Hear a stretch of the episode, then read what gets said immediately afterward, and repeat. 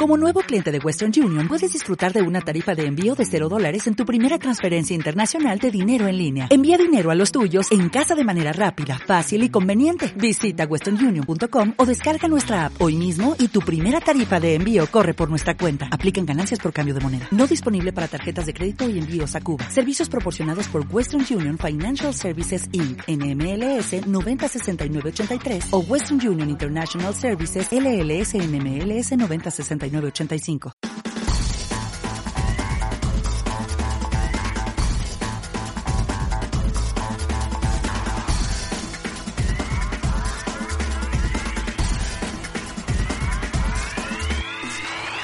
Buenos días, triaditos. Esto es Triatlón y otras drogas en su episodio 102, un podcast donde Sebas Abril y yo mismo, Edu Belga, te hablaremos de triatlón, de su entrenamiento, de nutrición, también de materiales, entrevistas a deportistas, entrenadores, nutricionistas y etcétera. Y, de, y en definitiva, todo lo que rodea este apasionante mundo. Así que paso a saludar a Sebas, que está con sus cascos puestos y su gorra. Buenos días, Sebas. Hola, Edu. Buenos días. ¿Qué pasa, tío? Pues nada, aquí estamos mmm, una semana más grabando el 102 ya. Y... El, el, etcétera se que han metido en la intro, ¿eso por qué, tío? Eso, eso, Yo, es porque, porque, claro, deportistas, entrenadores, nutricionistas y queda un poco ahí, y etcétera, porque últimamente un poco un fisioterapeuta. Vale, no sé, vale, claro, vale. El, el, etcétera es muy amplio, es un abanico ahí a tope. Muy bien, muy bien. Pues nada, tío, ¿qué, ¿cómo va la cosa? Bien, bien, aquí estamos. Eh, hoy que hay que dar la noticia de que no tenemos patrocinio, tío. Nos hemos quedado solos. bueno, pero escúchame, en lugar de hacer, de hacer hoy el patrocinador, eh, lo que hacemos es que invitamos a todas aquellas empresas, gente, entrenadores incluso, porque no, entrenadores también pueden, patrocinarse aquí, incluso, no pasa nada. Eh, o, no sé, empresas de nutrición, empresas de, de, de, máquinas de fitness, de bicicletas, no lo sé, pues que todas las que estén interesadas, pues que se pongan en contacto con nosotros en trianonotadrogas.com barra contacto y nosotros le pasamos por ahí el, el dossier de patrocinio. Correcto, muy bien, perfecto, perfecto. Y nada, estamos reclutando ya el premio que tenemos que dar, el, sorteo, eh, poco a poco se va, hoy hemos hablado un poquito de eso. Lo dejamos ahí, que sepan que ya que, que vamos a hacerlo eh, más tarde, que, que más, más, pronto que tarde. Así que dejamos ahí sí, un poco a lo, caer, ¿no? El tema. Lo teníamos pensado para el episodio 100, pero no pudo ser por diferentes no motivos ser. y seguramente dentro de un par de semanillas sortearemos, tenemos que ver cómo, cómo lo hacemos el sorteo, pero bueno, eh, ya, ya lo diremos, daremos información poco a poco. Bueno, eh, y nada, ¿qué tenemos, ¿qué tenemos de menú para hoy? Vale, pues hoy tenemos una entrevista, tenemos una entrevista muy interesante realizada eh, esta misma mañana, así que vamos a, a dejarla y que, que, la gente la disfrute, ¿te parece? Pues sí, porque esta mañana vamos a grabar, bueno, de hecho vamos justísimos de tiempo, Edu, porque hemos quedado con el, estamos grabando esto antes de quedar con el entrevistado, con lo cual esperamos que va a ser la, la entrevista chula, va a, estar, va a estar bien. Así que nada, vamos a dejar con la entrevista que es con, con Rubén Espinosa y, y nada, y ahora nos va a decir quién es y todo, y todo lo demás, ¿te parece? Venga, muy bien, métela.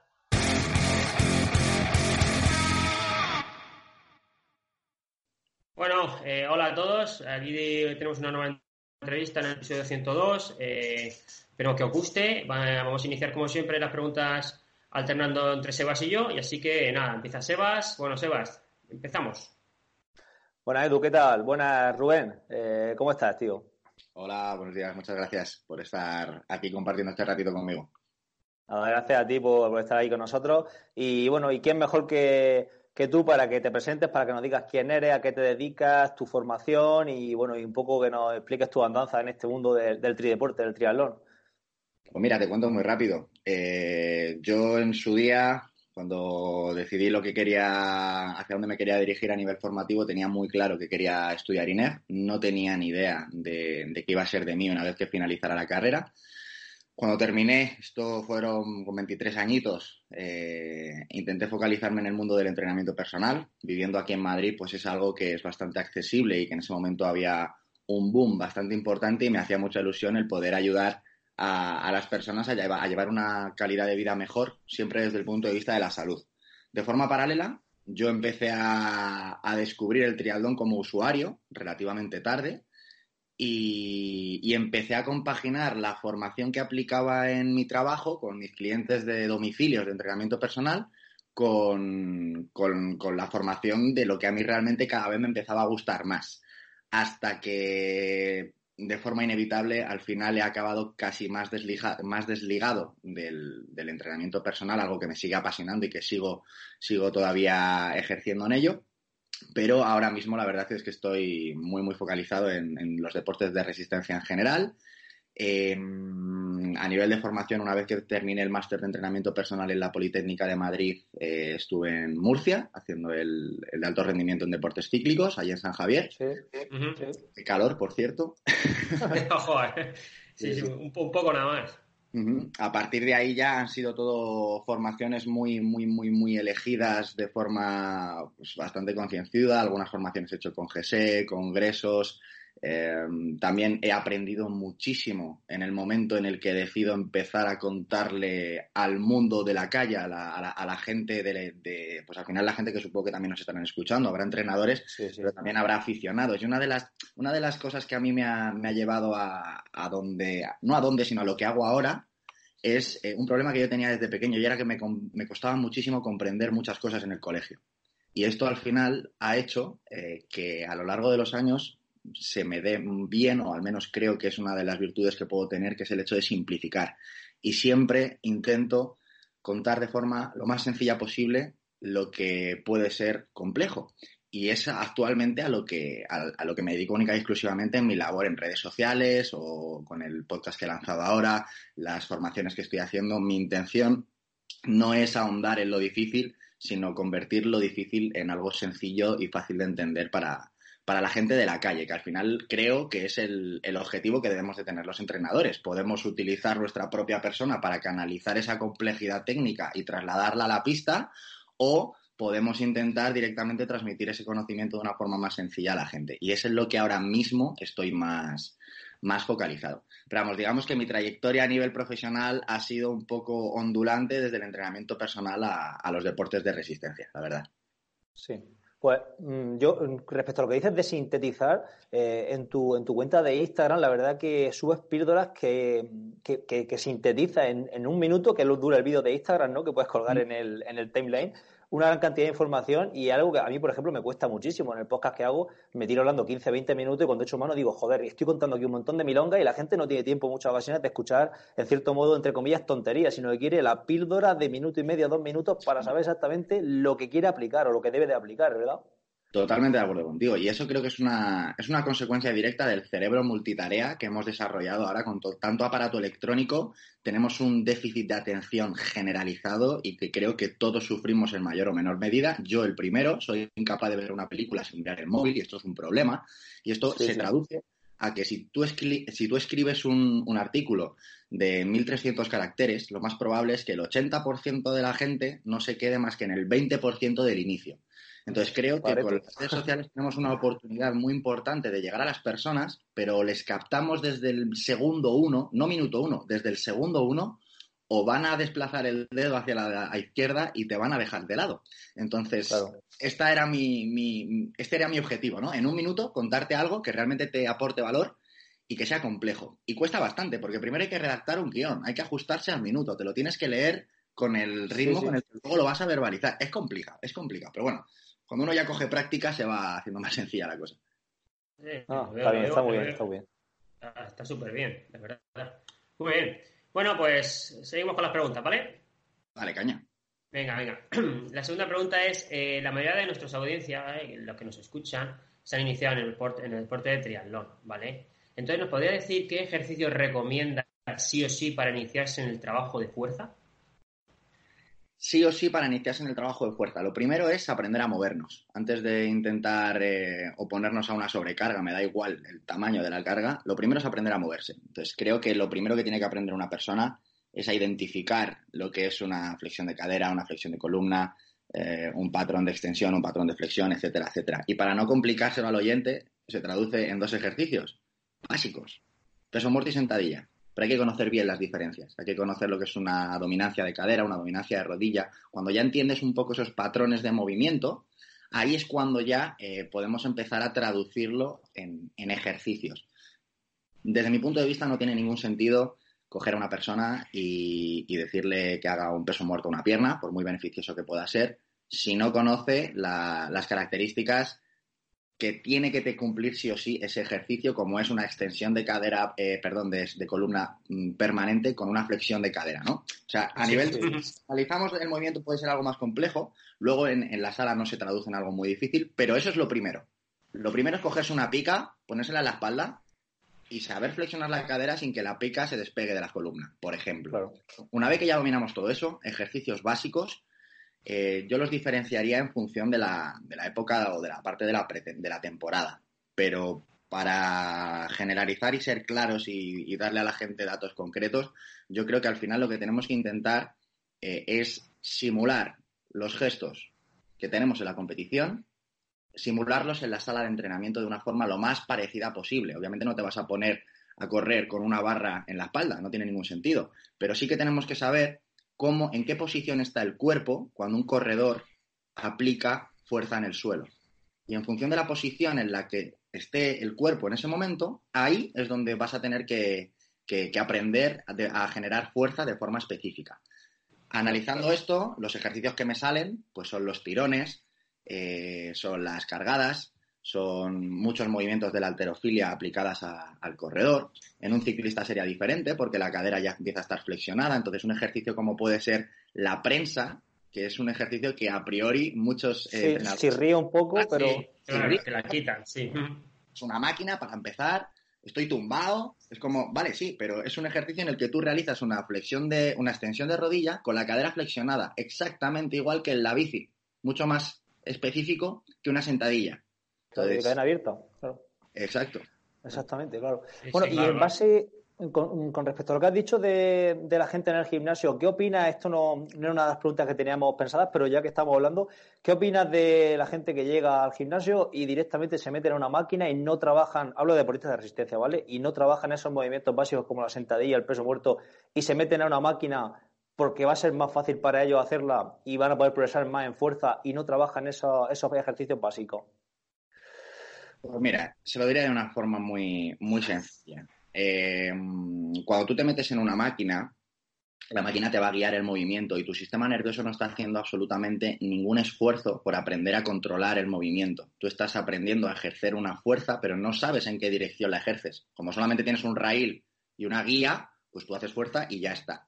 Eh, lo ideal es, eh, lo que comentas, aprender a movernos y que luego soy capaz de encontrar una máquina que me sirve, que me puede venir bien para un gesto concreto que quiero realizar. Perfecto. Pero me da igual la edad, me da igual el sexo, me da igual la patología. Creo que lo más adecuado es, primero, con cargas más bajitas, obviamente, aprender a realizar los, movimientos básicos para luego no depender de esa máquina. Claro. Vale, vale. Pero además que sería, sería justo al revés de lo que piensa la gente. Es decir, no utilizo una máquina y luego me voy al peso libre, sino que hago peso libre y luego utilizo una, máquina para un, eh, para un, defecto, no, para, trabajar algo en concreto, ¿no? Por así decirlo. Es bastante peligroso hacer eh, ese, orden contrario, porque si tú te metes en una máquina y, imagínate que estás entrenando durante cuatro meses eh, un press banca guiado en una máquina. Y llega un momento en el que, coño, tú vas a, tú vas a mejorar tus niveles de fuerza tú vas a mejorar en esa máquina. Cuando tú ya consideres que tú estás fuerte y te vayas a la mancuerna, vas a darte cuenta de que la mancuerna se va para todos los lados y que eres incapaz de controlarla. Y eso te genera inestabilidad que más aplicado a una bici es que no tiene ningún sentido. Es, eh, al, revés. Sería, sería la clave eh, trabajar, como dices, con pesos libres, ¿vale? Y estabilizadores, porque al final eh, tienes que trabajar la estabilidad con el peso libre, ¿no? Efectivamente. Yo ahí diferenciaría trabajos. O sea, una cosa es la fuerza y otra cosa es la estabilidad. Es como, por ejemplo, esto se, ve muy bien en los trabajos de, la zona central del core, ¿no? hay ejercicios dinámicos, como pueden ser los eh, lanzamientos, el slam ball, un peso muerto, por ejemplo, que un peso muerto es uno de los ejercicios que más activa la musculatura central y que la gente lo obvia, prefiere liarse a hacer crunch. Entonces, habría que diferenciar entre los ejercicios dinámicos para producir fuerza y los ejercicios estabilizadores, como bien has comentado. No tiene sentido desde mi punto de vista, y esto sí que es una opinión, no es un hecho, el usar un press banca con barra para mejorar tu estabilidad. Hay muchas otras opciones mucho más, eh, desde mi punto de vista, mucho más prácticas y mucho, mucho mejores para mejorar la estabilidad de un hombro que, trabajarlo con el ejercicio principal en el que quieres mejorar. Correcto. Claro, y eso trasladable a la sentadilla, no tiene sentido hacer una sentadilla con peso encima de un bosu, ¿verdad?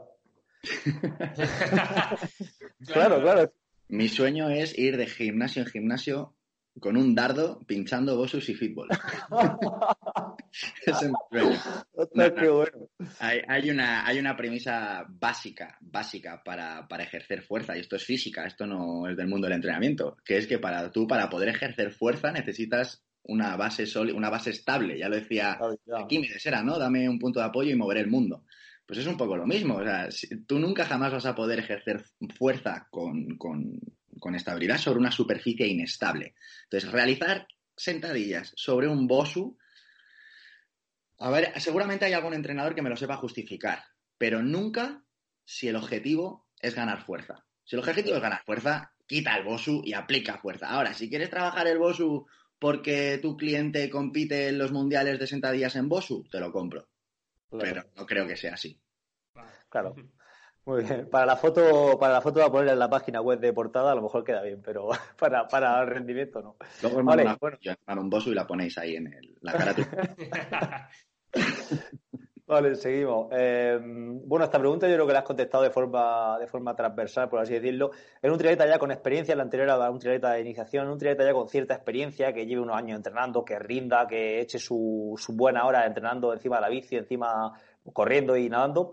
Ejercicios fundamentales en un entrenamiento de fuerza enfocado a ese triatleta. Eh, pues tampoco creas que yo diferiría mucho. Lo que sí que haría es eh, un, triatleta que, tenga mucho nivel, que sea profesional, tiene que tener identificados sus puntos débiles de una forma mucho más concisa que un triatleta popular. Entonces, en el momento en el que tú sabes cuál es tu punto débil o sabes eh, en qué momento petas en una carrera, sabes qué manifestación de la fuerza tienes que trabajar más o sabes qué rangos de movimiento tienes que trabajar más. Entonces, esa sería la única diferenciación a priori, obviamente después seguro que habría más, eh, pero a priori la mayor diferenciación que haría sería esa. Un, atleta que tiene 20 eh, horas sobre la bici a la semana y tiene dolor, por ejemplo, en la zona lumbar, pues sé que mi trabajo de fuerza va a ir orientado más hacia, hacia esa parte. Pero en lo que viene a ser los ejercicios básicos que sabemos que funcionan para aplicar más fuerza en un pedal, en la bici o en el agua, van a ser los mismos. Estaría más pendiente quizá a la velocidad de la ejecución, que sea siempre, o sea, iría, intentaría hilar más fino, pero lo que es la base del ejercicio, a priori, eh, no, no habría mucho que tocar.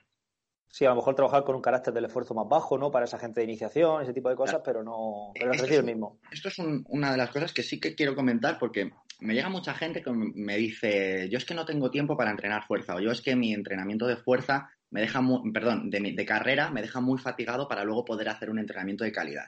Aquí hay dos cosas que decir. Uno, el entrenamiento de fuerza siempre debe adaptarse al entrenamiento específico de un triatleta y nunca al revés. Tú no puedes eh, planificar, planificar un entrenamiento de fuerza y después ver a ver cómo corres o después a ver cómo pedaleas. Tiene que ser al revés. Y dos, hay que tener muy en cuenta que un buen entrenamiento de fuerza no debería mm, dejarte tan fatigado como podemos pensar.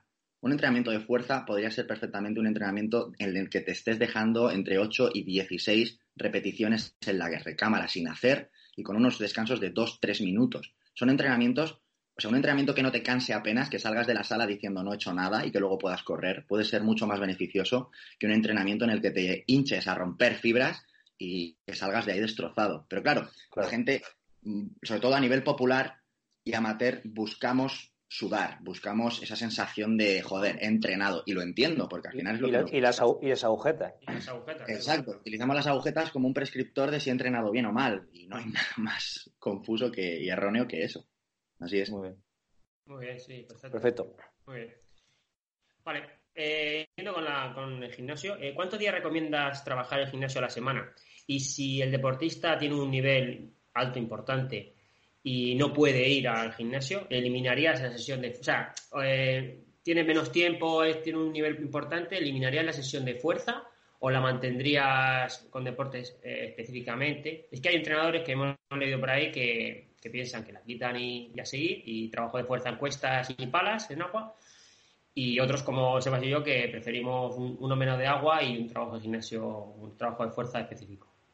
Vale, te contesto por partes.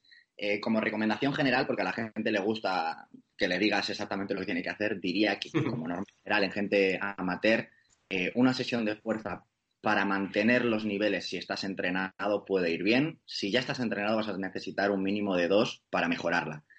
Si partes de cero, un día a la semana te puede cambiar la vida esto siempre hay que verlo con perspectiva y ver de quién estamos hablando. Pero la mayoría de la gente que nos está escuchando es gente que entrena, así que yo les diría que, dos días a la semana, tres días a la semana, si estamos hablando de, pretemporadas o zonas o partes de la, temporada donde el volumen de entrenamiento de carrera, natación y bici es menor, ahí me, me centraría en meter más para intentar mejorar un poquito más. La segunda pregunta que me haces y que, que es cierto, y, yo también lo veo, creo que sé de qué comentarios me hablas, eh, existen muchos entrenadores muy buenos, con muchísimo criterio y a los que respeto y admiro profundamente, que piensan, y te lo justifican, yo no opino igual, ahora diré por qué, ellos piensan que, que el entrenamiento de fuerza debe ser única y específicamente, única y solamente específico para triatletas de alto nivel.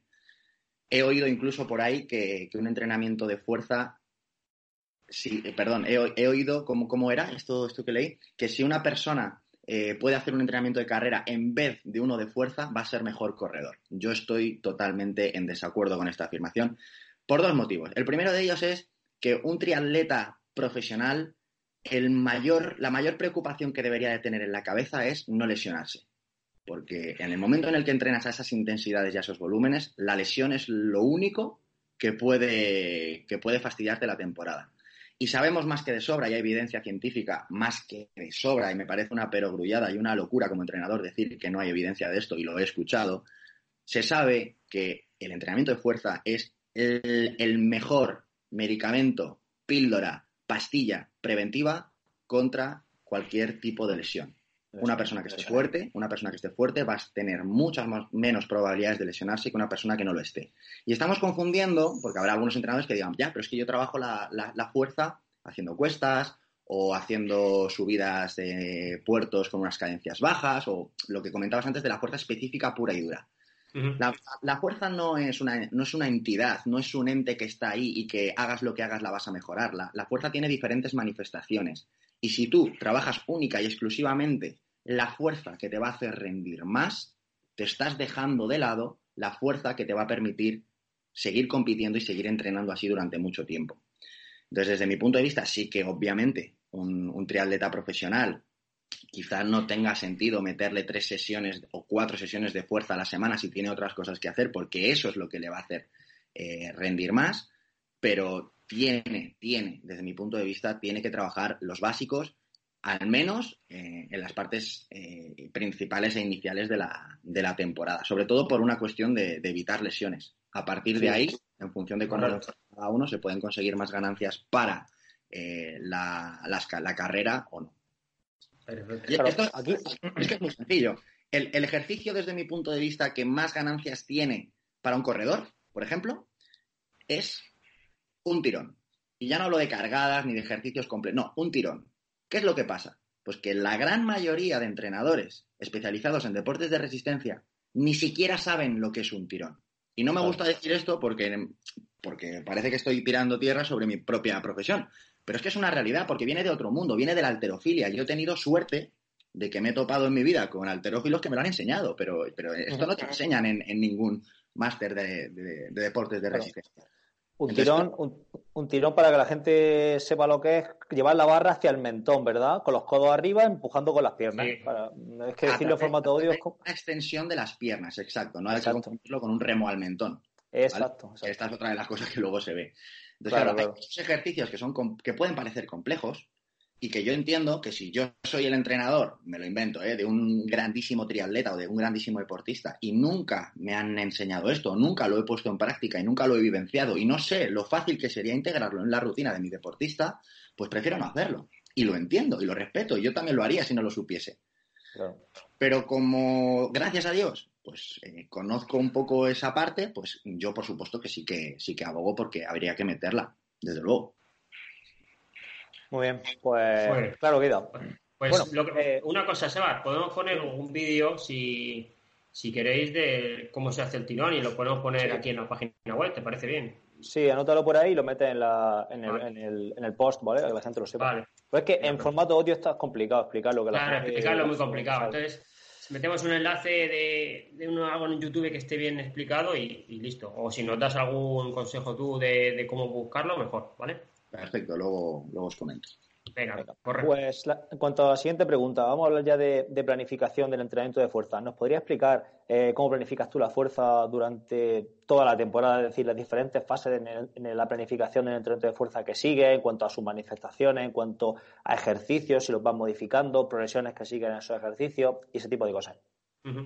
Vale, ahí habría que diferenciar, por una parte, la progresión en las manifestaciones de la fuerza y luego la, progresión en, los ejercicios, que no siempre va, ligado. En cuanto a las manifestaciones de la fuerza, está la, programación teórica que un entrenador hace cuando va a programar y luego la realidad. Porque, como he dicho antes, la realidad es que el entrenamiento de fuerza se debe de adaptar al volumen y al entrenamiento específico que tenga ese, deportista. Entonces, muchas veces tienes que, tienes que adaptar constantemente y cambiar lo que previamente habías programado. Pero en líneas generales, eh, sí que diría que lo primero es hacer un, trabajo de, control y de estabilidad de todos los elementos corporales para aprender a mover cargas y que hay que trabajarlo de forma recurrente cada temporada, porque un hombro estable perfectamente se puede convertir en un hombro inestable. no es algo que no se trabaja una vez y ya, ¿no? Entonces, en el inicio de la temporada siempre abogo por este tipo de trabajos y si es necesario, en función de la persona y en función del deportista, meto algunos mesociclos o algunos microciclos de, orientados a la hipertrofia. A partir de ahí ya lo que me voy a centrar es en, primero, en, tener un cuerpo o un organismo capaz de aplicar fuerza, mucha fuerza. Esto lo haría con un mesociclo a posteriori en el que busco mover más cargas independientemente de la velocidad y al final, o más bien cuando ya estamos entrando en la fase específica, me centro única y exclusivamente en la reproducción de fuerza a altas velocidades, con las cargas que me permitan moverlo a alta velocidad. A la máxima velocidad. Cuando hablas de alta velocidad, te refieres a alta velocidad, eh, tú ejecutas la ejecución siempre al máximo. Lo que pasa es que como hay altas cargas, va despacio, ¿no? ¿Te refieres a eso, no? Vale. Exacto, exacto. un error, error, tipiquísimo. Mover mucho peso a la máxima velocidad posible y que esa velocidad, como bien acabas de comentar, son velocidades bajas. Si tú ves una competición de, los de, de los powerlifters, esos tíos hacen levantamientos de press banca de 250 kilos a la máxima velocidad posible, pero esa, esa máxima velocidad posible realmente apenas, es apenas se percibe. Es muy baja. Entonces eso a nosotros no nos vale. Nosotros tenemos que coger cargas que realmente no solo sea una percepción, sino que realmente, y para eso está el entrenador y su ojo, determinemos que sí, sí, la estás moviendo rápido. Y en cuanto detectas que la velocidad baja, aunque la carga haya subido, vuelvo a la carga anterior o corto el entrenamiento. Correcto. Vale, vale. Entonces, en, la época de entrenamiento de fuerza máxima, si por ejemplo estás trabajando a no sé cuántas repeticiones trabajarás, cuatro o cinco repes, trabajarías con un, como has dicho antes, con un carácter del esfuerzo eh, quizá de un, de un 5 sobre 10, ¿no? Dejando 5, 6, incluso más repeticiones en la recámara, con lo cual la barra va a moverse muy rápido. incluso menos, incluso menos. Hay algunos deportistas a los que yo les llevo toda la programación y hay otros deportistas a los que yo solamente les llevo la fuerza y me han llamado sus entrenadores y me han dicho, oye Rubén, llévales tú la fuerza que yo gestiono todo esto. Entonces yo la pregunta que hago siempre eh, al entrenador es, eh, muéstrame la planificación de esta semana y el día que me toca entrenar a mí con el deportista, yo lo primero que hago es mirar si después va a tener que nadar, si después va a tener que ir a montar en bici, si después va a tener que hacer series o carrera o lo que sea. Y en función a esto también intento adaptar un poco el entrenamiento. Eh, efectivamente, la percepción del esfuerzo va a ser mayor o menor en función a este criterio que acabo de comentar, pero siempre tirando hacia lo bajo, siempre tirando hacia lo bajo, porque las ganancias van a estar ahí a la mínima que cojas una sobrecarga y la, y la venzas de forma rápida. No es necesario generar una fatiga muy grande ni una percepción de esfuerzo muy grande. El objetivo no es mejorar eh, la fuerza máxima única exclusivamente. El objetivo es que ese tío entrene la fuerza, que mejore sus niveles y que luego los aplique claro, Ya está. Y, una pregunta que me viene a mí aquí, así a la mente, que Sebas y yo siempre hemos estado hablando sobre ella. Eh, ¿Qué piensas tú de las transferencias? ¿Te crees que son beneficiosas o es un mito? Las transferencias hablas del salir a correr. Sí. Después hacer correr o hacer una sentadilla, una cargada y hacer, yo que sé, 100 metros progresivos. Eh, o en natación se hace remada fuera del agua y tira y haces un 50 saco. ¿Cómo, cómo lo, ¿Qué piensas tú de eso? A ver. Pues ahí tengo dos cosas que decir. La primera es que el fenómeno de transferencia como tal, eh, desde mi punto de vista, ahora espero que vosotros no opinéis lo mismo, no opinéis lo contrario y tengamos aquí una discusión a muerte. ¿Vale? Yo opino que esa es la mayor tontería que se puede decir desde el punto de vista del entrenamiento. ¿Por qué? Porque las ganancias de fuerza que a nosotros nos interesan se producen por vías neurales. Eh, el sistema nervioso es el que se encarga de, de generar esas ganancias y las va a aplicar en cualquier momento, siempre y cuando esa ganancia exista. No es necesario salir después a correr para transferir esa fuerza. La fuerza no se transfiere, se gana y se pierde, punto. Ahora bien, hay un fenómeno que es el de, ¿cómo se denominaba? Potenciación posactivación. Sí. Estaba pensando de ahora mismo. Que consiste, que consiste en hacer una, un ejercicio muy intenso. Está descrito como una isometría, ¿no? Coges un, una carga, eh, las, te pones, imaginaos, una, una, sentadilla como muy, muy, muy, muy pesada, haces tres repeticiones y a los 10 segundos te marcas un sprint de 60 metros. Hay evidencia científica que dice que vas a correr más. ¿Por qué? Porque el sistema nervioso está sobreactivado. Uh -huh. Punto. Pero eso no significa que hayas cogido la fuerza, la hayas ganado y hayas cogido, se le hayas puesto la zapatilla y la hayas transferido. Eso son, es que es una tontería. Es una tontería a nivel fisiológico. Claro, pero es que en ese Ahora, caso. Que se hace. Sí. Que se hace. Ta- También digo una cosa. eh, el, el- el único efecto secundario o, o negativo que puede tener hacer eso es, uno, que vas a perder el tiempo porque no es necesario, y dos, que, que puedes lesionarte porque puedes venir fatigado del entrenamiento previo de fuerza. Ahora, yo, yo, y esto te lo digo porque a lo mejor hay alguien que me escuche y me conozca y haya visto mis entrenamientos y diga, ya Rubén, pues yo a ti te he visto hacer un entrenamiento de fuerza e irte a hacer series de cuatro minutos en R2. Sí, lo hago. ¿Por qué? ¿Porque quiero transferir? No. Porque me parece un momento idóneo para meter una sesión de calidad cortita. Correcto. El hecho de hacerlo no es que esté mal, es por qué leches lo haces. Si tú Claro, me dices claro. por transferir, te voy a decir que estás perdiendo el tiempo. Si me vas a decir que lo haces por aprovechar el tiempo, pues te voy a decir, vale, puede tener sentido. Claro, porque si la transferencia fuera así, tendrías que antes de cada triatlón estar haciendo dominadas en la playa para luego nadar más rápido. Ah, Oye, a lo mejor han puesto las barras en la playa por eso y no lo sabemos. Las barras de calistenia, ¿no? claro, lo de la, en cuanto a la, a la transferencia, yo recuerdo cuando estaba estudiando, yo estudié en Granada la licenciatura, y Miquel Zavala, el que es ahora preparador del, del Movistar, lo comentaba ya en aquella época, eso era el año 2005, 2006, y yo recuerdo que hicieron estudios junto con Cristóbal Sánchez, creo que era de su grupo de investigación, y hablaban de que la transferencia que no, que no, que no existía, que eso no, que eso eran movidas que no que se habían inventado la gente y que no, y que no existía realmente en, ciclistas de, de, de mountain bike, era lo que, lo que ellos estudiaban en aquel momento. Y yo desde entonces eso se me quedó metido en la cabeza, la verdad. Es que existe- existen mitos que tienen efectos secundarios o efectos negativos directos, como puede ser el correr a 40 grados enfundado en papel de plata para sudar más y perder peso. Eso es un mito que, que- que tiene un riesgo contra la salud. Pero luego hay mitos de estos que realmente lo más probable es que no suceda nada malo. Tampoco nada bueno. Pero pff, vete tú a desmentirlo. Hay muchos, hay muchos campeones olímpicos que han estado haciendo esto durante muchísimos años y que ahora lo hacen con sus deportistas, porque, porque piensan que, era una, que hay correlación entre lo que hacían y lo que consiguieron. Pero bueno, al final es complicado luchar contra estas cosas. Sí, sí, sí. Muy bien. Muy bien. Eh, te toca, me Edu. ¿no? Sí, vale, ahora viene otra conmigo, ¿eh? Eh, ¿Qué le dirías a aquel triatleta que no hace fuerza porque no quiere ponerse fuerte y ganar peso? Y si es eh, chica, lo mismo, que es que no quiero ponerme fuerte, cuadrada, etcétera, etcétera. ¿Qué le dirías? ¿Qué, ¿Cómo lo afrontarías? Lo primero que le diría es que le entiendo, porque yo he pensado esto durante muchos años. Yo, eh, a mí me encantaba entrenar en el gimnasio y cuando empezaba a practicar triatlón dejé, de ir al gimnasio porque yo hacía esta, esta lógica y de hecho tiene toda la lógica del mundo. Si yo entreno la fuerza, voy a aumentar mis niveles, mis niveles de masa muscular, si aumento mis niveles de masa muscular voy a aumentar mi peso y me va a costar más moverme, por lo tanto voy a bajar mi rendimiento. Tiene todo, todo el sentido del mundo. Ahora, no es así. ¿Por qué? Por dos motivos. Lo primero de ello, em, las ganancias de fuerza se pueden, o sea, el entrenamiento de fuerza tiene dos tipos de adaptaciones. Uno, lo que es la hipertrofia en sí misma, y dos, lo que es la ganancia de fuerza por vía neural, que es lo que hemos comentado antes y que es en lo que nosotros nos vamos a focalizar. Para que se dé una adaptación u otra, tenemos que trabajar de una manera o de otra forma. Un culturista no trabaja igual que un, powerlifter y un powerlifter no trabaja igual que un corredor de 100 metros lisos. Pero los tres trabajan la fuerza. ¿Cómo? De formas diferentes. Entonces, lo primero que tendría que decir ahí es que nosotros nos vamos a centrar única y exclusivamente en generar las mayores adaptaciones por vía neural posibles sin conseguir hipertrofia tengo clarísimo que la hipertrofia, y esto lo tenemos claro creo que todos los entrenadores de, este tipo de deportes, la hipertrofia es el gran y mayor enemigo del rendimiento.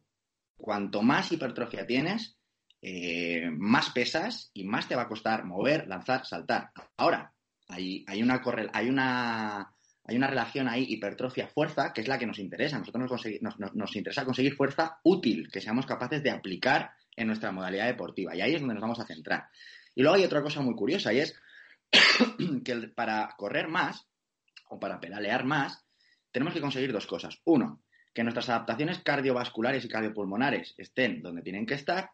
Y dos, que el gasto energético que nosotros tengamos a la intensidad a la que vamos a competir sea el mínimo posible. Esto es lo que siempre se ha llamado economía de carrera, economía, de eficiencia de pedaleo, ¿no? Para mejorar este aspecto, además de muchas horas, se necesita fuerza.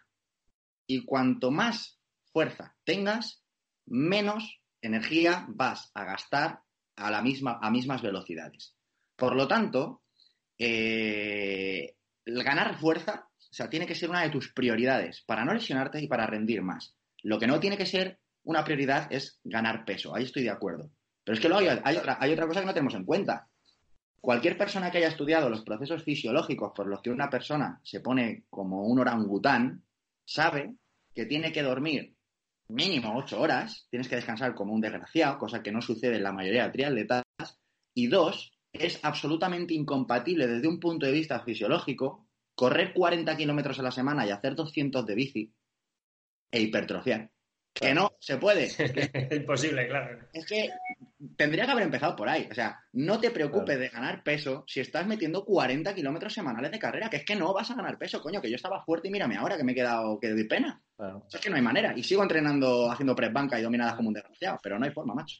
Y luego la nutrición, que tampoco estás comiendo para eso. Efectivamente. Hay muchas variables, ¿no? Al final, pero, pero lo, que, lo que tienen que tener claro es que no le pierdan el miedo y sobre todo que, que, ese entrenamiento de la tablita del gimnasio cuando teníamos 16 años de eh, 3 por 12, 10, 18, eso no es lo que nosotros tenemos. Lunes, pecho, bíceps, martes. sí.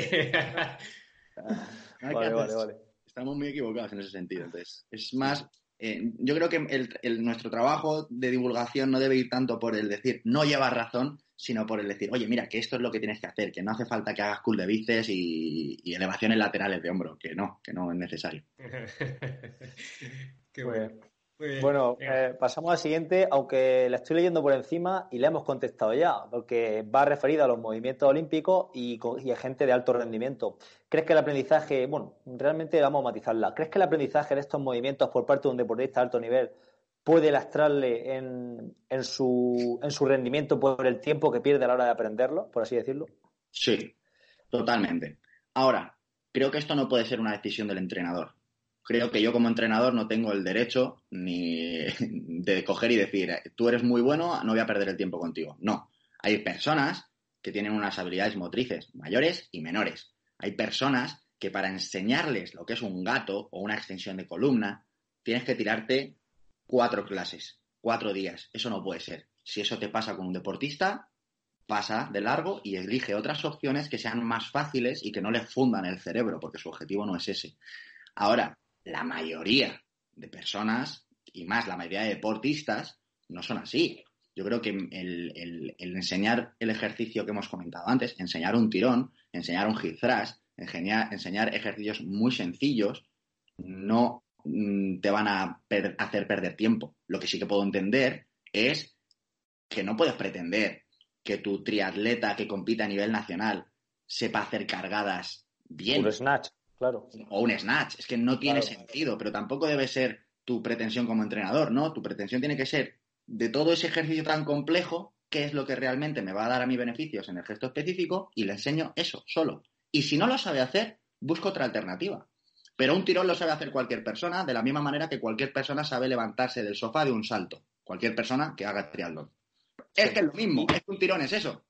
Claro, y en cuanto a ejercicios, ¿qué nos puede decir dos, tres, cuatro ejercicios de ese estilo de movimientos olímpicos que recomendaría, además del tirón? Si son olímpicos no te podría decir muchos porque al final todos los movimientos olímpicos, que son la cargada y el snatch o el dos tiempos, es que está, está mal dicho. ¿no? Entonces, eh, el tirón sería básico, eh, la cargada colgante de fuerza es uno que yo utilizo muchísimo. Esto, traducido al castellano para los que, nos están escuchando, una cargada creo que todo el mundo se puede hacer una idea de lo que es. Que se imagine a ese alterófilo ahí subido en la tarima, cogiendo una barra y, y subiéndose a los hombros, bajando en sentadilla y volviendo a subir, ¿no? Pues la cargada colgante de fuerza sería una cargada igual, pero que se hace con la barra desde la rodilla, es decir, ya no me tengo que bajar tanto abajo y mi zona lumbar ya no va a sufrir tanto. Y luego, al ser de fuerza, significa que no me tengo que meter a hacer la sentadilla. Es mucho más fácil. Es coger una barra, ponérsela por encima de la rodilla, inclinarse un poquito hacia adelante y subírsela a los hombros. Eso, bien ejecutado, es, una, es un ejercicio maravilloso para, para corredores. O sea, Subirlo a los hombros con la extensión, con la triple extensión de tobillo, rodilla y cadera, que nadie lo suba con los, con los brazos. si no es un remo. No, no, no, no. El brazo acompaña, no es el motor principal del, ejercicio, por supuesto, Pero yo me quedaría con esos dos. Tirones en diferentes planos, un, un hip thrust, por ejemplo, que sabemos que es uno de los ejercicios que más transferencia tiene a los movimientos horizontales y yo me quedaría con esos tres. Hip tirón y cargada colgante de fuerza. Y hip thrust. ¿Y el envión? ¿Qué opinas de los enviones? Del envión con barra, por ejemplo. Son más complejos. Son más, complejos. Falta más movilidad de hombro también, claro. Exacto. Yo lo hago mucho, pero no, claro, que lo haga yo no significa nada, ni que esté bien ni que esté mal, que se deba hacer. Eh, pero si, si, si el deportista tiene la estabilidad de hombro suficiente en ese en ese vector eh, vertical para, para practicarlo, genial. Ahora, el envión respecto a una cargada colgante de fuerza, no tengo claro que me vaya a dar muchos más beneficios y sí muchos más riesgos. Por lo tanto, con, un entre, con un cliente popular en el que busco sobre todo pasármelo guay, que aprenda, que descubra, pues a lo mejor lo podría llegar a meter. Con un profesional, no. Vale, vale. Perfecto. Pues dejaremos enlaces de todo esto y vídeos de todos estos ejercicios para que la gente le eche un vistacillo. Muy bien. Genial. Vale, venga, pues seguimos. Eh, seguimos con el trabajo de fuerza. Eh, ¿Recomiendas, o bueno, eh, hay diferentes tipos de, trabajar dentro del gimnasio? Hay mucha gente que trabaja por circuitos y otros que focalizan más los ejercicios. ¿Cuál recomendarías tú más? ¿Trabajar por circuito, por estaciones o focalizar el ejercicio, como has dicho tú, tirón, tres repeticiones, descanso, etcétera? Pues mira, si tú tienes un coche y quieres que el coche aprenda a ir a 200, no tiene sentido que le pongas durante una horita a 30. Eso es lo que hacemos cuando nos metemos en circuitos con autocargas en el que la sobrecarga es cero pelotero. Están muy bien los circuitos, están geniales, eh, pueden tener un componente metabólico que me haga sudar, que me haga eh, subir las pulsaciones y tener otro tipo de adaptaciones, y esto puede ser muy útil en pretemporada o en épocas de transición o incluso al inicio de la temporada, pero si el objetivo es ganar fuerza, hay que entrenar eso. Y ya. Otra cosa es que yo quiera hacer más cosas y, liarme la manta a la cabeza. Pero mm, a mí el sistema de circuito me gusta mucho para ejercicios que no requieren descanso. Pero para, para tú poder hacer un ejercicio a la máxima velocidad posible necesitas solo una cosa. Y es que tu sistema nervioso esté fresco. Si tú, eh, el sistema nervioso deja de estar fresco cuando aparece la fatiga y en cualquier circuito en el que tenemos descansos de 30 segundos, de 15 segundos o de nada, eh, va a haber fatiga. Ahora, si el circuito es eh, de ejercicios con gomas para los tobillos, pesos muertos a una pierna para estabilizar la rodilla, genial, perfecto, pero porque esos ejercicios no buscan eh, mejorar la fuerza como tal. Ahora bien, si vas a trabajar estos ejercicios que hemos comentado antes, los tirones, las cargadas colgantes, dominadas, lo que sea, en formato de circuito, desde mi punto de vista, deja de tener todo el sentido del mundo. Porque lo más importante, que es la velocidad, no la vas a poder tener. Correcto. Muy bien. Vale, pues vamos con la siguiente pregunta. Vamos a hablar de otro tema candente, el tema de la, de la movilidad, que la verdad que hay pocos entrenadores que hablan de ella. Yo, yo, sinceramente, hasta hace un par de años tampoco hablaba de ella, pero bueno, poco a poco vamos progresando. Eh, muchos entrenadores hablan de estiramiento, de elasticidad, pero al final no es lo mismo. Háblanos de la importancia de cara a la realización de algunos de estos ejercicios de fuerza y si ves que es interesante trabajarla en deportistas de, resistencia. Pues mira, eh, yo aquí siempre digo lo mismo. Eh, está la movilidad que te va a hacer rendir más y está la movilidad que te va a hacer vivir más. Hay una cosa que no tenemos muy en cuenta nosotros a veces y es que la natación, la carrera y la bici se generan en un mismo plano de movimiento, en el plano sagital. Y cuando una persona lleva muchísimos años corriendo, nadando y montando en bici está muy en forma y, y nos pensamos que ya es genial, la realidad es que tienes una cadera diseñada para moverse en muchos planos de movimiento y que no eres capaz de moverla. Luego te subas al coche y te lesionas. Exacto. Entonces, creo que tiene que haber un trabajo de movilidad orientado a experimentar esos rangos articulares que no tienes en, la, en, tu competición. Por supuesto, este trabajo va a ser mucho más esporádico y mucho más de vez en cuando, ¿no? Y luego va a estar el trabajo de movilidad que te va a permitir eh, acumular kilómetros en natación sin que te duela un hombro, eh, etcétera, etcétera, etcétera. Por ejemplo, el tobillo, la cadera. Tenemos que saber cuáles son los núcleos importantes. Tobillo, cadera, cintura escapular y hombros. Yo creo que si nos quedamos con eso, al final eh, nos podemos llevar un, un, un plus extra en nuestros entrenamientos que pueden ir muy bien. Y claro, estamos diciendo tantas cosas que yo si estuviera escuchando esta entrevista estaría diciendo, joder, Rubén este va de listo, pero la realidad cuál es? Que luego tienes una semana, tienes siete días y que es imposible hacer todo. Yo no puedo ponerme a hacer una sesión más de movilidad. Totalmente de acuerdo. Pero todos, todos podemos hacer un trabajo de movilidad en cada entrenamiento que no hacemos. Nadie hace disociaciones de cadera antes de correr. Escucho a entrenadores a diario muy buenos diciendo que correr no necesita calentar. O sea, para correr no necesitas calentar. Y es cierto, porque no necesitas calentar para rendir corriendo.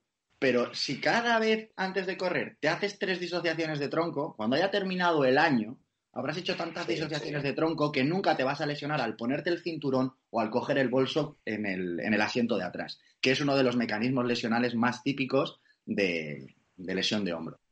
Esto no lo tenemos en cuenta. Pero es que es, así. Es así. Sí, sí.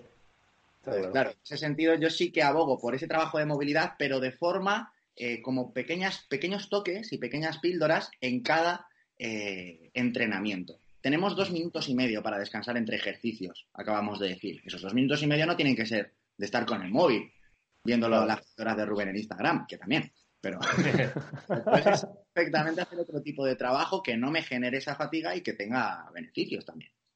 Exactamente. Yo tengo deportistas que para trabajar la movilidad se meten en una clase de pilates semanal o algunos conocidos también. Y la verdad que no sé qué pensar de esto, pero yo no, no, tengo nada en contra del pilates, pero una persona que tiene los horarios cuadriculados, que tiene trabajo, que tiene familia y tal, gastar, entre comillas, una hora del día, no una hora, eh, casi dos horas, porque tienes que ir al centro donde se da, dar una clase de pilates de 45 minutos, para a lo mejor de esa clase aprovechar 15 mm, minutos, lo veo una pérdida de tiempo, a no ser que te encante el pilate y tenga ahí una, una relación social de, la hostia, ¿no? Entonces, perfecto, muy bien. Pero para trabajar la movilidad, yo no veo necesario una clase de pilates. No sé qué piensas tú al respecto.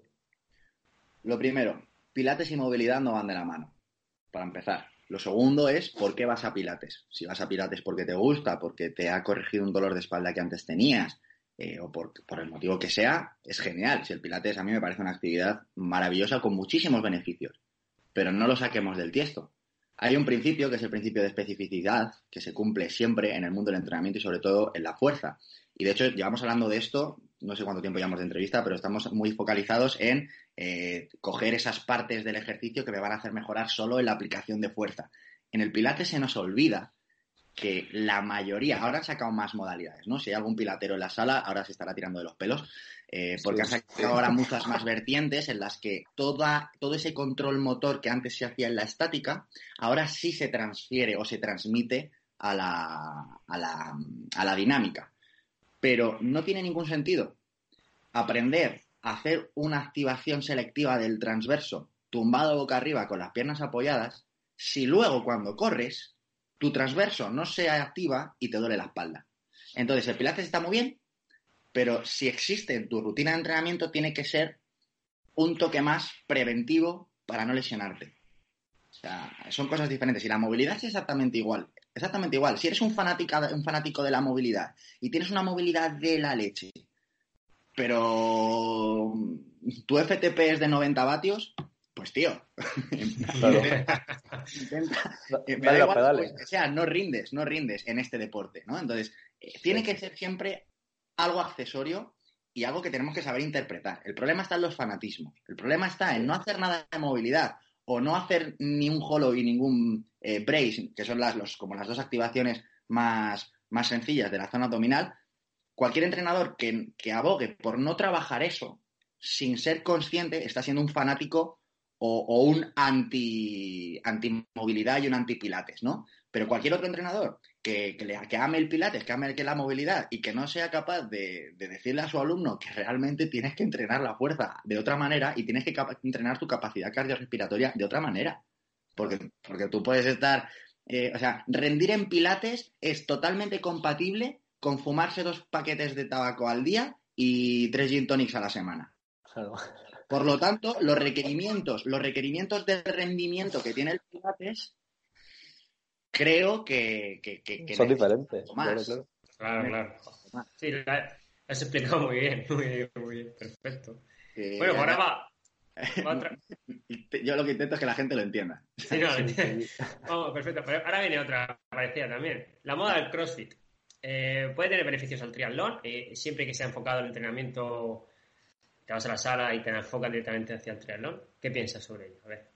Pues existen personas que tienen unos procesos de recuperación eh, que son increíblemente rápidos y buenos y esto no depende solamente de lo que descansemos y de lo que comamos. Cada uno también tenemos nuestro, nuestro organismo y funcionamos de forma diferente. Entonces, existen deportistas que, pues lo que digo, tienen, recuperan de una forma muy, muy rápida y son capaces de meterse tres sesiones de CrossFit a la semana y luego los tíos rinden en bici, rinden en carrera, van, van como tiros. Ahora, mi, reflexión es, ¿están así de fuertes porque hacen CrossFit? ¿O están así de fuertes a pesar de hacer CrossFit? Que son cosas distintas.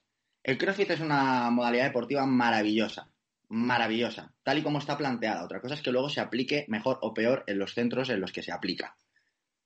Mm, yo no le recomendaría a un triatleta, si quiere mejorar su rendimiento y esa es su única pretensión, eh, que hiciera CrossFit. Ahora, si lo haces de forma popular porque te gusta y ya, pues mm, tu, prioridad en tu día a día puede ser eh, competir algún domingo en triatlón o dualdón y hacer CrossFit porque te mola. Perfecto. Genial. O sea, creo que no es incompatible desde un punto de vista popular. Creo que es absolutamente incompatible desde un punto de vista profesional y a nivel popular, que sea compatible no lo convierte en recomendable o saludable. Y esto no es el CrossFit en sí mismo, es la realidad del CrossFit. Cuando hablo con compañeros que son entrenadores de CrossFit, pues no les gusta que se lo diga. Pero yo creo, realmente que es así. O sea, los entrenamientos de CrossFit tienden, tienen un, punto muy fuerte, que es el sentimiento de pertenencia, el, sentimiento de comunidad, el jaleo, el ánimo. Es más un proceso de coaching que un entrenamiento a veces. Y esto implica que haya muchas personas de por medio, con muchos vitoreos, con mucho ánimo, con muchos... ¡Ah! Todos sabemos lo que es dar una meta en un triatlón. Pues ese momento de la meta es cada entrenamiento en CrossFit. ¿Y qué es lo que sucede? Pues que el día que no estás tan descansado o el día que estás más fastidiado, tienes a 30 tíos ahí jaleándote y gritándote que tú puedes. Y claro que puedes, pero ¿a costa de qué? Es muy fácil partirse haciendo ese tipo de actividades por el proceso emocional que conlleva. Entonces puede llegar a ser peligroso. Pero vamos, y que luego... recomendación general, si te mola, hazlo. Si lo que buscas es rendir en triatlón, mm, vas a tener que controlarlo porque, porque te va a generar una fatiga muy grande que no va a permitir que rindas en lo demás. Punto. Es si, si haces crossfit, porque es que esa otra, la gente va, dice yo hago crossfit y luego realmente no está haciendo el crossfit. El crossfit es un deporte muy duro que tiene una metodología muy establecida, ¿no? Y luego al final, eh, mucha gente no hace ni siquiera crossfit. Estamos hablando de hacer crossfit, de irte a un, a un, a, un box y hacer los WOD que establecen allí los entrenadores y que es un entrenamiento súper intenso, súper metabólico. Y yo pienso que lo que deberíamos de hacer es coger algunos ejercicios del crossfit y aplicarlos para, para triatlón, que es lo que tú has comentado durante prácticamente todo el episodio. Y eso yo creo que sea lo, lo más interesante. Exacto. O sea, al final, realmente hay pocos ejercicios. Esto, esto sí que va a ser una puñalada al CrossFit, pero lo voy a decir. Hay pocos ejercicios que el CrossFit se haya inventado. Y los que se han inventado, la mayoría son unas atrocidades lesivas descomunales. No sé si hemos visto esas extensiones de columna en los ejercicios del CrossFit Games y demás. Pero todos los ejercicios que nosotros podemos coger no son del CrossFit. Son de claro, la son de la arterofilia, de claro, claro. de toda la vida. El CrossFit no ha inventado sí. la alterofilia. Exactamente. El CrossFit lo que ha hecho es conseguir que haya muchísimas más personas interesadas en los movimientos olímpicos. Pero tú le preguntas a cualquier gimnasta de- deportivo de, de, de cualquier olimpiado, del equipo nacional, qué opina de la calistenia y se descojona, si, se me, si me permitís la palabra. Se descojona, porque la calistenia viene, es, es, es la, la caca que ha sembrado el, el- el deporte de la gimnasia deportiva. Pues lo mismo sucede con la alterofilia y el crossfit. Sí, buena, buena, buena comparación, oye, sí, sí. Es así, es así. Yo, yo, tengo, yo tengo un compañero en, en, en AudioFit, que es Josu Tarín, que este tío viene eh, de entrenando desde gim- gimnasia deportiva desde que era un canijo. Y el tío eh, es, es un tío que te hace paral- paralelas en anillas y historias de estas. Es un auténtico crack. Y le frustra muchísimo cuando le llaman de los box de CrossFit, de CrossFit para hacer talleres de calistenia. Él dice, yo enseño gimnasia deportiva, yo no enseño calistenia. Porque es como, ¿pero qué me estás contando? Sí, es como, bueno. Entonces creo que es un poco lo mismo. El, cro- el CrossFit no es que tenga cosas buenas, es que, es que claro que las tiene, pero no creo que las debamos identificar como exclusivas del CrossFit. Si tú vas a hacer un, un WOD que consiste en hacer 10 tandas de 400 metros y 40 dobles de comba, por supuesto que te va a generar adaptaciones en el triatlón, pero porque estás corriendo y saltando a la comba. Punto. Claro, punto No, claro. Bueno, dicho sí. esto, para no para continuar y ya por zanjar esta, esta pregunta, no estamos en contra del CrossFit. Yo creo que ha hecho más bien más mal que bien en, en- en el mundo del deporte, hay mucha gente practicándolo y luego por lo mismo, lo mismo podían pensar los ciclistas, tía- eh, los ciclistas, los corredores de nosotros.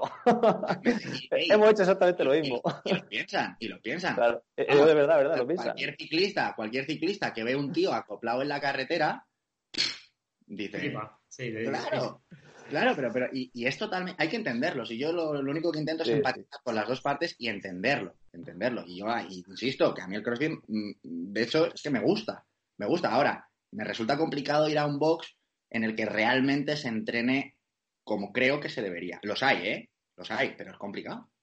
Sí, sí. Muy bien. Bueno, vamos a seguir, eh, que ya nos queda poquillo. Eh, vamos a cambiar de tercio drásticamente y vamos a hablar de tu experiencia en la prueba esa de la bandera que tienes justo detrás de ti, que aunque la gente te esté viendo, pero tener un pan de Vitoria.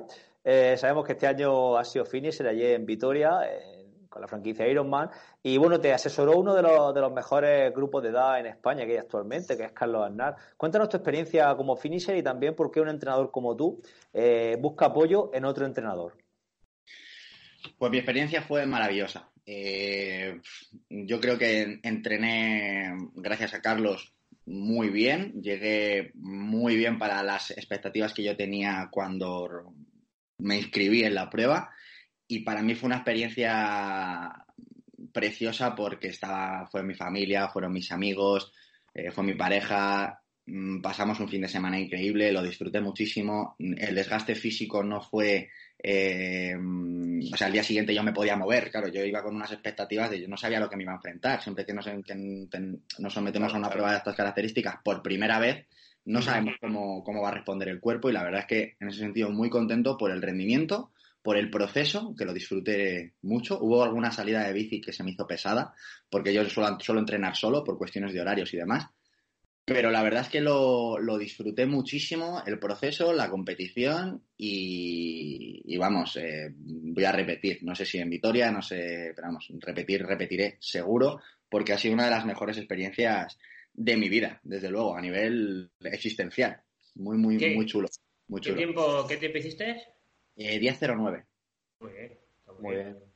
Bien. Tiempazo para, debu- tiempazo para debutar. Ten en cuenta que yo soy un tío de 80 kilos, que se plantó Sí, yo ahora sí, mismo 81 kilos y estoy bien, o sea, un 10 y medio de grasa, por ciento de grasa, o sea, soy un tío que tengo una constitución, pues que soy un tío pesado. Me planté en Vitoria en 74, o sea, mi madre me veía y me decía, hijo mío, ¿qué te está pasando? O sea, Claro, no. o sea, la Desnutrido. Fue bastante- Desnutrido, vamos. fue bastante eras un desnutrido más. Muy bien. Genial. Y la segunda parte de la pregunta, eh, el tema de, de Carlos Aznar. ¿Perdón? La segunda parte que hemos comentado la pregunta, Ah. ¿cómo un entrenador como tú eh, busca asesoramiento en otro, en otro entrenador? Pues mira, eh, esto es muy sencillo. Yo a nivel personal, emocionalmente soy una persona muy motivacionalmente, no emocionalmente, motivacionalmente soy una persona muy, muy inestable, ¿no? Un día estoy ahí arriba y me apetece meterme siete horas de bici y otro día no, me cuesta salir muchísimo a entrenar. Entonces, yo me, cuando las veces que yo me he autoentrenado, bueno, pues sí, pues la planificación sobre la mesa podría estar mejor, podría estar peor pero al final la realidad es que todos creo que, nos perdonamos o nos autoengañamos o nos, o nos, permitimos ciertas cosas que un entrenador no, no, le permite a los suyos. Yo le he hecho broncas a mis deportistas que no me las he hecho a mí mismo. Eso para empezar. Y luego, eh, el día que conocí a Carlos Andar, tuve un feeling con él eh, muy grande a nivel personal. Es, es mi amigo, nos llevamos muy bien y confío muchísimo en él, me entiende eh, entrenarme a mí es complicado, porque al final eh, fines de semana de cursos, fin de semana de, oye, que ahora me han invitado a esta carrera, ahora tengo, es, complicado. Entonces, él en todo momento se ha sabido adaptar. Y luego, sobre todo, porque yo soy entrenador y yo eh, valoro muchísimo mi labor como entrenador, confío muchísimo en la figura del entrenador y creo que tenemos un trabajo, una labor y un, algo súper bonito lo que hacemos y me parece indispensable consumirlo. O sea, salvo que seas narcotraficante, tienes que consumir lo que vendes. Hostia, no lo, he visto nunca desde ese punto de vista, pero sí, estoy totalmente de acuerdo. De mi punto de vista es así.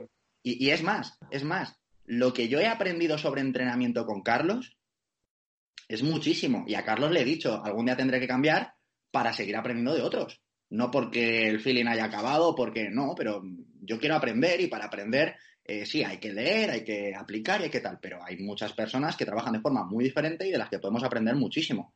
Y yo en este caso estoy viviendo esa experiencia con Carlos. Pero vamos, que yo creo que voy a tener entrenador toda mi vida, salvo en, algunos momentos en los que diga, oye, ahora voy a descansar, no me apetece enfrentarme a ni, pues, prepararme nada en concreto, ¿no? Pero el, motivo principal es ese. Confío mucho en, la labor que hacemos y como tal me gusta experimentarla. Cualquier persona que vende vinos consume su vino. Pues esto es igual. Sí, sí. Perfecto. Muy bien. Bueno, pues nada, eh, ya acabando, háblanos un poquito de, la web de Entrena de Madrid, que antes de, iniciar nos has comentado algo, pues echar un...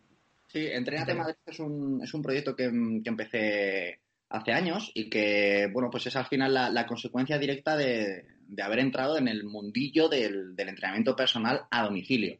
Llevo muchos años dedicándome a esto he trabajado con muchas personas, he conocido a muchas personas y llega un momento en el que tienes que derivar. Entonces, al final, bueno, pues se acabó generando un grupo magnífico de entrenadores que, con los que cuento hoy en día y que, bueno, pues prestamos servicio de entrenamiento a domicilio aquí en Madrid. Normalmente sí que es cierto que está orientado más al mundo de la salud, la rehabilitación o eh, al acondicionamiento físico general. Más que nada porque al final son servicios de eh, practicar entre dos, tres días a la semana y la gente que busca rendimiento en este tipo de deportes, pues necesitamos unas dosis de entrenamiento mejor. Entonces, bueno, mejor, mayor, mejor dicho. Entonces, bueno, es un proyecto que, está ahí y, bueno, pues cualquier, cualquier persona que quiera consultarlo, pues se puede entrar en la web de entrenatemadrid.com y ahí tiene toda la información. Perfecto, lo dejaremos, dejaremos ahí en las notas del programa. Y ya para concluir la última pregunta, háblanos del proyecto ese que has creado ahora de reciente, bueno, de reciente creación, el podcast, el, lo demás no, eh, del tema de, hijos de la resistencia, que yo he escuchado todos los episodios que he ido publicando y la verdad que, me han gustado muchísimo. Bueno, pues eh, lo primero, gracias. Y lo segundo es, acabo de colgar antes de abrir la entrevista con vosotros un nuevo episodio que creo que te va a gustar, que os va a gustar y que mm, para mí es muy especial porque le da nombre al proyecto. Hijos de la Resistencia para mí es, eh, por supuesto, una comunidad en la que cualquier persona que esté interesada o que vea un alivio a su día a día en, el, en este tipo de deportes, sea pedalear, sea correr, sea nadar, sea hacer remo, esquí, lo que sea, cualquier modalidad deportiva de resistencia, tiene cabida eh, en esta comunidad y mi labor como líder, entre comillas, de, este proyecto es, eh, uno, transmitir la energía necesaria para que esa actividad se prolongue en el tiempo y no se quede en un pasaje de tres meses para la gente que lo hace. Y sobre todo educar. educar para que la gente entrene más y mejor. Ese es el objetivo de la comunidad, ese es el objetivo de la, de la newsletter que he creado a la que voy mandando contenido, ese es el objetivo de las píldoras de entrenamiento que la gente puede ver en mis redes sociales ese es el objetivo de la web y ese es el objetivo del podcast. Eh, llevo consumiendo podcast mucho tiempo. Siempre había estado en mi cabeza la idea de, pues oye, a lo mejor tú ahí podrías encajar más, menos, nunca me había atrevido hasta, bueno, he dado el paso hace relativamente poco, hasta ahora ha sido un éxito, esperemos que siga así, es un formato que me gusta mucho y bueno, pues al que todo el mundo está, está invitado a, a formar parte de una forma u otra. Yo al final lo que intento es generar una pirámide, una pirámide de servicios en la que todo el mundo tenga cabida. Hay personas que no conoce lo que es un podcast, pero sí sabe lo que es una web. Hay gente que no se mueve en las webs del ordenador, pero sí tiene Instagram. Entonces yo lo que al final lo que intento es eh, intentar reunir a todas esas personas que les gusta correr, que les gusta hacer triatlón, que les gusta hacer este tipo de cosas y, abrazarlas y intentar aportarles lo, máximo posible, siempre. Genial, pues nada, dejaremos enlaces a todo y, nada, y hemos terminado, ¿no, Edu? Sí, ya está. Eh, eh, no sé cuánto tiempo hemos estado, pero se me ha hecho más corto de la leche. Una horita. llevamos, casi una horita y nada, dale las gracias a Rubén por, por estar aquí una hora de su tiempo con nosotros, que sabemos que es complicado pillarte, que estás súper liado. Y, nada, muchísimas gracias por todo y a ver si nos vemos algún día. Un auténtico placer estar aquí y vamos, eh, quedáis invitados cuando bajéis a Madrid o si voy yo para allá, nos vemos 100%. Muy bien, muchísimas gracias. Muy bien, muchas gracias. Hasta luego. Hasta luego. Vale, bueno, Sebas, dime. ¿Está bien, no? ¿Qué? ¿Qué te ha parecido? Está bien, ¿no? Muy bien, tío. A ver si. Eh, como siempre intentamos que, que, sea nutritiva, yo siempre lo digo, ¿no? Que de las preguntas que hagamos, si hacemos 15, que por lo menos 5 aprendas algo, 5 que vuelvas a recordar cosas y 5 te ayude a encenderte la, bombilla, ¿no? Todo eso, eso es muy importante. Sí, sí, a mí hay una palabra que me gusta mucho, que es empoderar a la gente.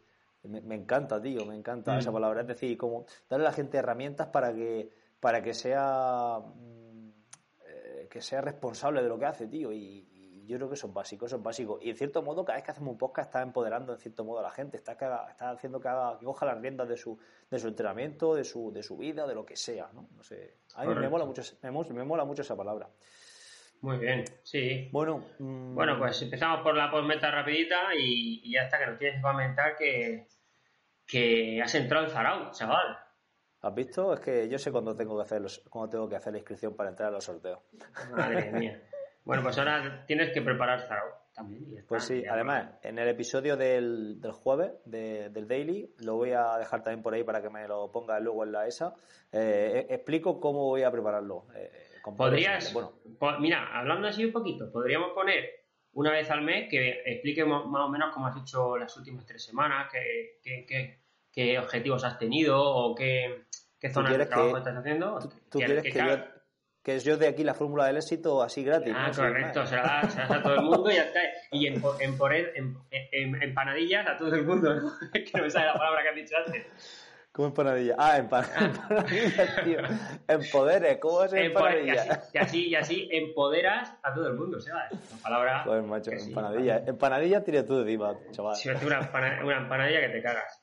Bueno, yo, yo pues tengo la noticia, noticia que cerrar el grupo de fuerza. Eh, ya no no, no cabe nadie más en, el parque, tío. Somos. Eh, colapsamos el parque, tío. Sí, pero que la, esos son las entrenamientos de fuerza que hacía que hacía mm, en verano que te dije yo, estás colgado, para que coger en verano entrenamientos de fuerza. Que la pues gente se va a la playa. Pues lo puse y ahora tengo ya 15 personas, lunes y jueves, y la verdad es que muy bien. ¿Pero que son deportistas tuyos? ¿O pues gente... Pues, pues, tengo gente que solo viene a hacer fuerza, que tiene su entrenamiento individual, y luego deportistas míos que, vienen a entrenar fuerza ahí para. ¿Y de otros entrenadores también? ¿O eso como es que no sé muy bien cómo lo tienes montado? No, no, yo más solo. Bueno. No, no, no, me refiero a que otros entrenadores, que si viene gente otro No, no, no suele venir nadie fuera de. No es como la natación, que a veces viene un, entrenador, un deportista de otro entrenador a nadar conmigo. No, no. Que yo, no hay nadie con, con, con entrenador que no sea yo. Vale, vale, vale. Pero vamos, que ya a mí me da igual, puede venir quien quiera. Dime, dime. Eso, eso está, muy, está muy bien, tío. Está muy bien. ¿Qué haces? Tienes solo un grupo, ¿no? Sí, un grupo. Eh, estoy a ver si, si me sigue llamando gente. Eh, a lo mejor saco dos horas. Una hora anterior con un grupo con más nivel y el grupo siguiente con un menos nivel que tengo que estar más encima de ellos. ¿Te interesa sacarlo o.?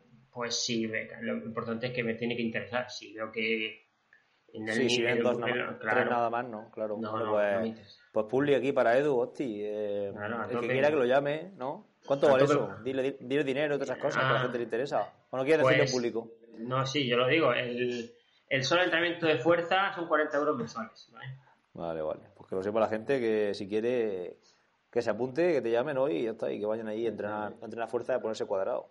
A ponerse más fuerte que el vinagre, joder. Claro, claro. Muy bien. Bueno, chaval, eh, yo creo que cortamos, ¿no? Y, metemos el fin del este y al siguiente episodio, ¿te parece bien? Sí, vale. Lo que has comentado de, de Zarauz, tío, eh, no me importa. Ah. Yo de todas formas en mi, en mi podcast diario lo, lo iré, iré comentando cosillas, pero podemos aquí hacer una, un repaso de a lo mejor cada mes o algo de eso de lo que, de lo que voy haciendo, ¿vale?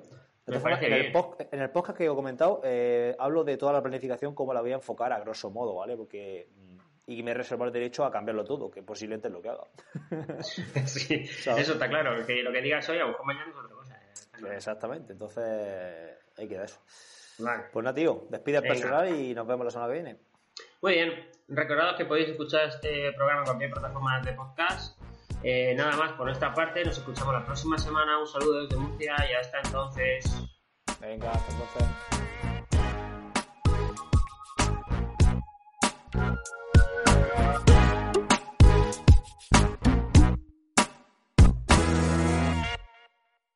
Every fan knows the right player in the right position can be a game changer. Put LifeLock between your identity and identity thieves to monitor and alert you to threats you could miss. Plus, with a U.S.-based restoration specialist on your team, you won't have to face drained accounts, fraudulent loans, or other losses from identity theft alone. All backed by the LifeLock Million Dollar Protection Package. Change the game on identity theft. Save up to 25% your first year at LifeLock.com slash aware.